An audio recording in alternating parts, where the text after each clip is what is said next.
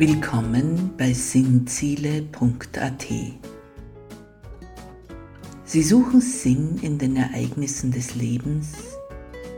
Sie glauben, dass man in religiös inspirierten Antworten Sinn finden kann.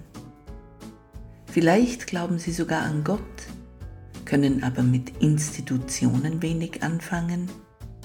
Sie wollen lieber selber denken, selber nach Sinn suchen dann sind Sie hier richtig. Hören Sie den Podcast von Raffaela macht Sinn zu verschiedenen Themen und Fragen des täglichen Lebens. Tauchen Sie ein in sinnvolle Anregungen für Ihren Geist und Ihre Seele.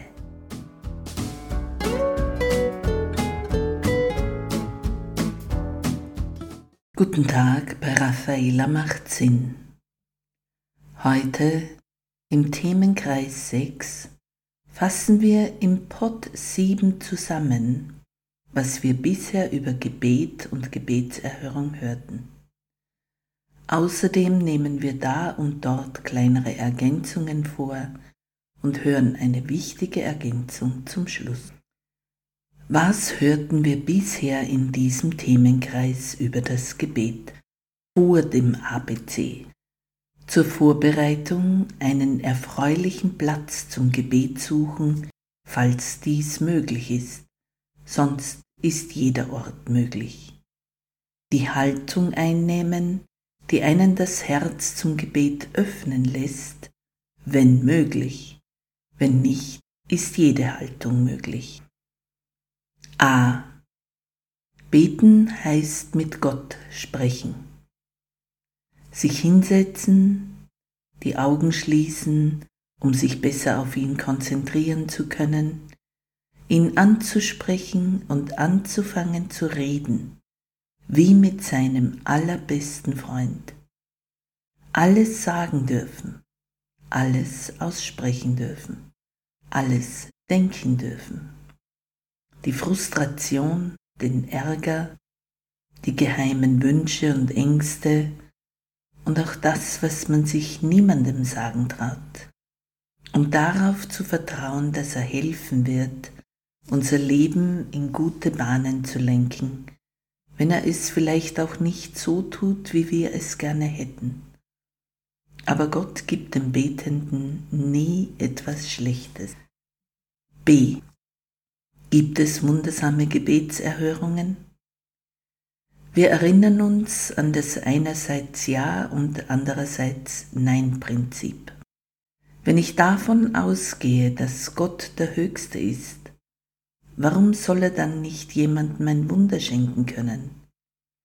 Andererseits, welche Wunder die Naturgesetze aufheben, erlebe ich persönlich oder in meinem Bekanntenkreis oder welche schaffen es in seriöse Berichterstattung?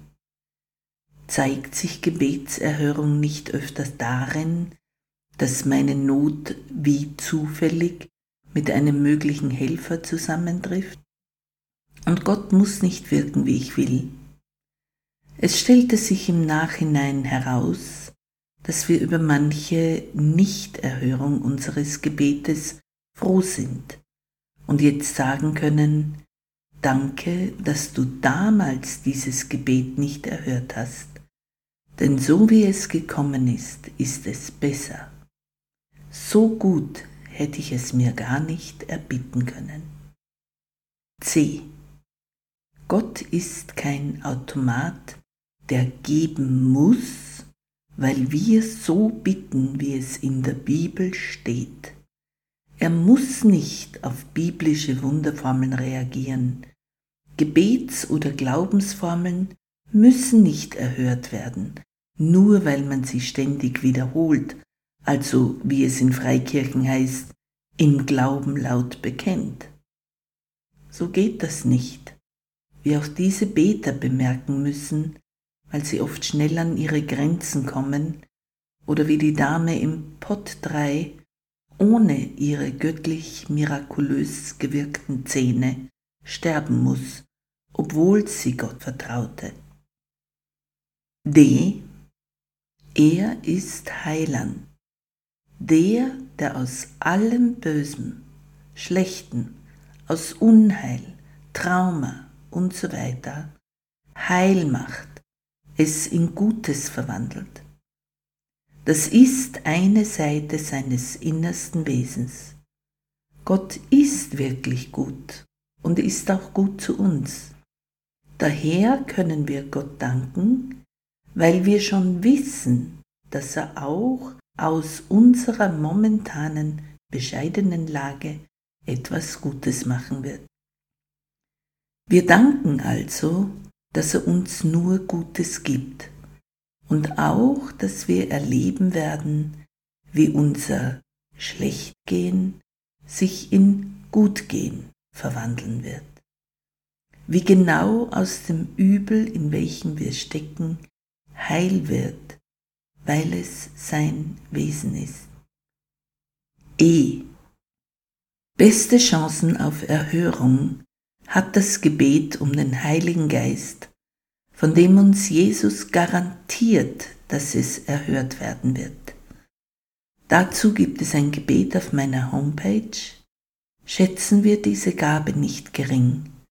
Wer vom Heiligen Geist begeistert ist, der geht in seinem Leben ganz sicher in eine gute Richtung, die sich auch gut anfühlt und erfüllend ist. F. Unsere Bittgebete. Achten wir auf die Inhalte unserer Bittgebete, dass sie nicht märchenhaft sind, sondern menschlich. Eine gute Form lernte ich von meiner Schwester. Fast stoßgebetsartig deklariert sie, guter Gott, ich glaube, dass sich alles gut lösen wird, beziehungsweise dass sich alles gut für mich erledigen wird. Und dann lässt sie Gott walten. Es wirkt wirklich. G. Das Me First Prinzip. Ändere mich, ändere meine Wünsche. Denn andere zu ändern ist sehr schwierig, da immer das Prinzip des freien Willens oberste Priorität hat. Ich kann nicht beten, dass so und so mich unterstützt, wenn so und so mich einfach nicht toll findet. Aber Gott kann meine Erwartung ändern oder meine Not nach der Unterstützung von so und so wegnehmen, wenn ich ihn darum bitte, weil ich meinen freien Willen seiner Ordnung unterstelle. Die Geschwindigkeit, in welcher dieses Gebet des Me First erhört wird, verblüfft mich immer wieder. Also, Gott, ändere meine Gedanken, meine Wünsche, meine Hoffnungen, meine Gefühle und so weiter. Das wirkt. H. Die Fürbitte. Es ist unsere Aufgabe für andere zu beten aber nicht, was wir für sie meinen, sondern was diese benötigen in Gottes Augen. Wir werden in unserem Herzen spüren, wer uns zum Gebet gegeben ist, und dem sollen wir nachgeben. Gute Gebete, die man abwandeln kann auf andere, finden Sie auf meiner Homepage www.sinnziele.at unter der Rubrik Hilfreiche Gebete. I. Nicht erhörte Gebete. Es gibt manchmal keine letzte befriedigende Antwort, warum Gebete nicht erhört werden, obwohl wir scheinbar alles richtig machen. Billige Erklärungen wie man glaube halt nicht genug oder man müsse halt mehr diese oder jene Formel in der Bibel verwenden, sind glatt zurückzuweisen. Wir können Gott bitten, uns neue, andere Gebete zu geben. Aber wenn wir an die KZs denken, dann bleibt es ohne gute Antwort, warum Gott manche Gebete nicht erhört. Vielleicht fand er nicht genügend Freiwillige, die seinen Willen tun wollten. Aber auch das ist keine letzte Antwort. Was heißt nun beten im Judentum? Ich denke, anstatt nach Israel zu gehen und zu versuchen, das jüdische Volk zu christianisieren, sollten wir nach Israel gehen und vom jüdischen Volk lernen, auf das wir das Christentum besser verstehen. Es gibt immer mehr jüdische Menschen, die willig sind, mit Christen ihr Wissen und ihre jahrtausendealten Erkenntnisse zu teilen. Sie schreiben oder schrieben Bücher, wie zum Beispiel ein Pinkas Lapid, verstorben, der uns Christen die Bibel besser erklären wollte. Sehr empfehlenswert ist auch das Buch Hebräisch Denken von Alyosha Ryabinov. Der Inhalt handelt von den verborgenen Edelsteinen in der Bibel. Ganz wesentlich an Wissensvermittlung arbeitet das Israel Bible Institute, welches in diesem Blog häufig zitiert wird. Eine Reihe sehr kluger Lehrer und auch Lehrerinnen stellen ihre Forschungsergebnisse zur allgemeinen Verfügung. Die Professoren, Doktoren, Buchautoren sind allesamt Koryphäen auf ihren theologischen Gebieten einziger Wermutstropfen für manche, es ist alles nur in Englisch hörbar und lesbar, manches auch in Spanisch. Aber auch deutschsprachige Gelehrte zeigen uns oftmals bisher nicht bekannte Wege biblischer Sichtweisen, wie zum Beispiel der einstmals suspendierte Priester Adolf Holl, verstorben, mit seinem Buch Jesus in schlechter Gesellschaft oder der evangelische Theologe Guido Baltes mit Büchern wie Jesus der Jude oder Paulus Jude mit Mission. Wenn man sucht, kann man noch andere seriöse Autoren finden, die sich auf moderne Weise mit der Bibel auseinandersetzen und zahlreiche Forschungserkenntnisse mit hereinnehmen in ihre biblische Wissensvermittlung, damit wir besser und mit weniger Missverständnissen unseren eigenen Glauben verstehen und leben können. Was heißt nun beten auf Hebräisch? Wenn man bei Dr. Eli Lisorkin Eisenberg vom Israel Bible Institute in What Does Prayer Mean in Hebrew vom März 2021 nachliest, was Gebet im Judentum wahrhaftig heißt, dann kriegt man eine Idee davon, was es auch im Christentum heißt. Denn nichts anderes als die Tora und die Propheten lag Jesus vor, als ihn die Freunde baten, sie übers Beten zu lehren. Und das spiegelt sich auch in den Evangelien wieder. Dr. Lieserkin Eisenberg merkt an, dass in der englischen Sprache, übrigens auch in der deutschen, Gebet im Großen und Ganzen als Bitten um etwas angesehen wird. Auf Altenglisch hieß es zum Beispiel übersetzt, ich erbete euch um dieses oder jenes. Die Basis für dieses Erbeten an jemanden war eine Anfrage um etwas oder ein Anliegen, welches aus der Tiefe des Herzens Erfüllung suchte. Im Jüdischen hat Beten jedoch eine weitere Grundlage.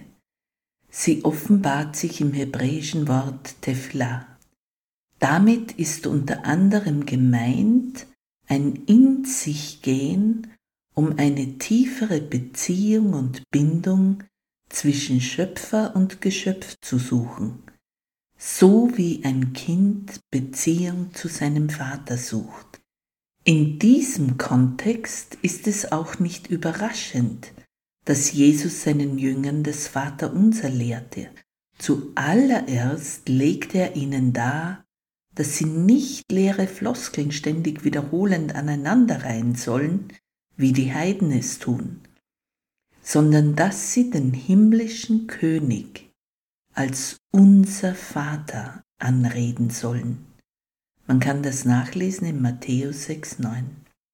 Und zweitens, dass in jüdischer Tradition davon berichtet wird, dass auch Gott sich dem Gebet widmet, und zwar dem Gebet als Form der Beziehung zwischen Gott und Mensch.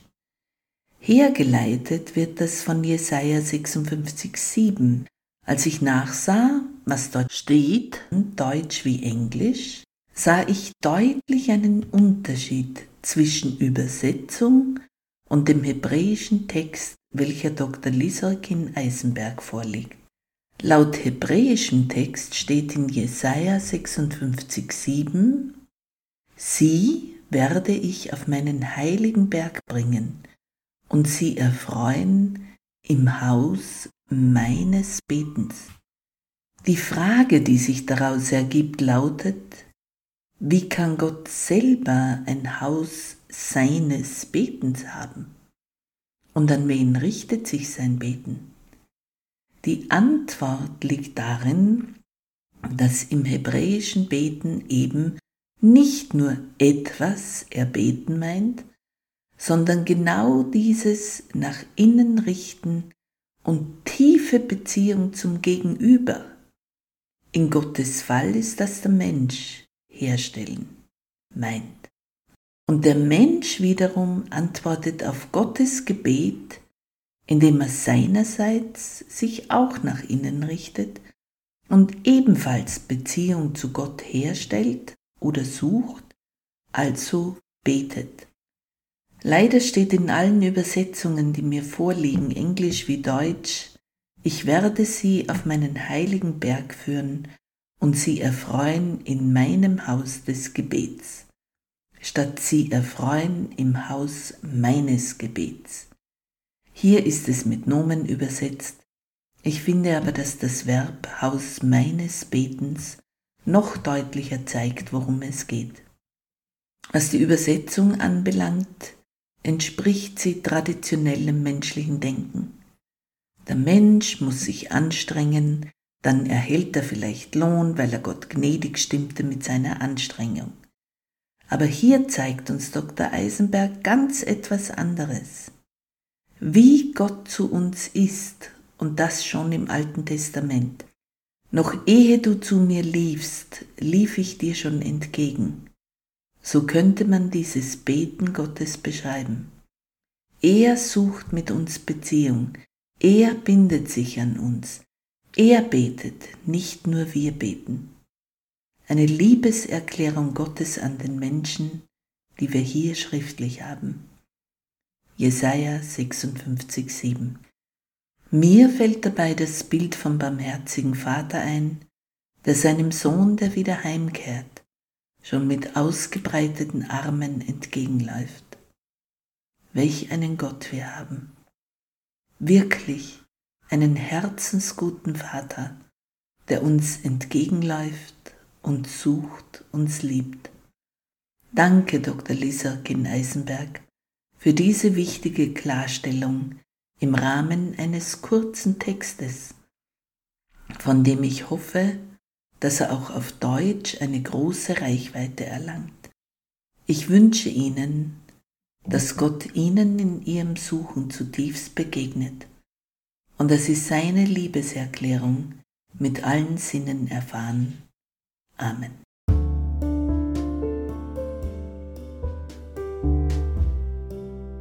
Vorschau. Hören Sie aus dem neuen Themenkreis 7 Schöpfung und Sündenfall den Pod 1 am Sonntag, den 18. Juni 2023. In diesem neuen Themenkreis geht es um die Schöpfungsgeschichte und ihre Bedeutung für uns und um den Sündenfall. Diese Themen sollten uns interessieren, damit wir uns am Totenbett nicht fragen müssen, habe ich wirklich genug getan? Und schreiben Sie mir via Kontaktformular. Bis dahin verbleibe ich Ihre Raffaela. Und Gott segne Sie. Amen.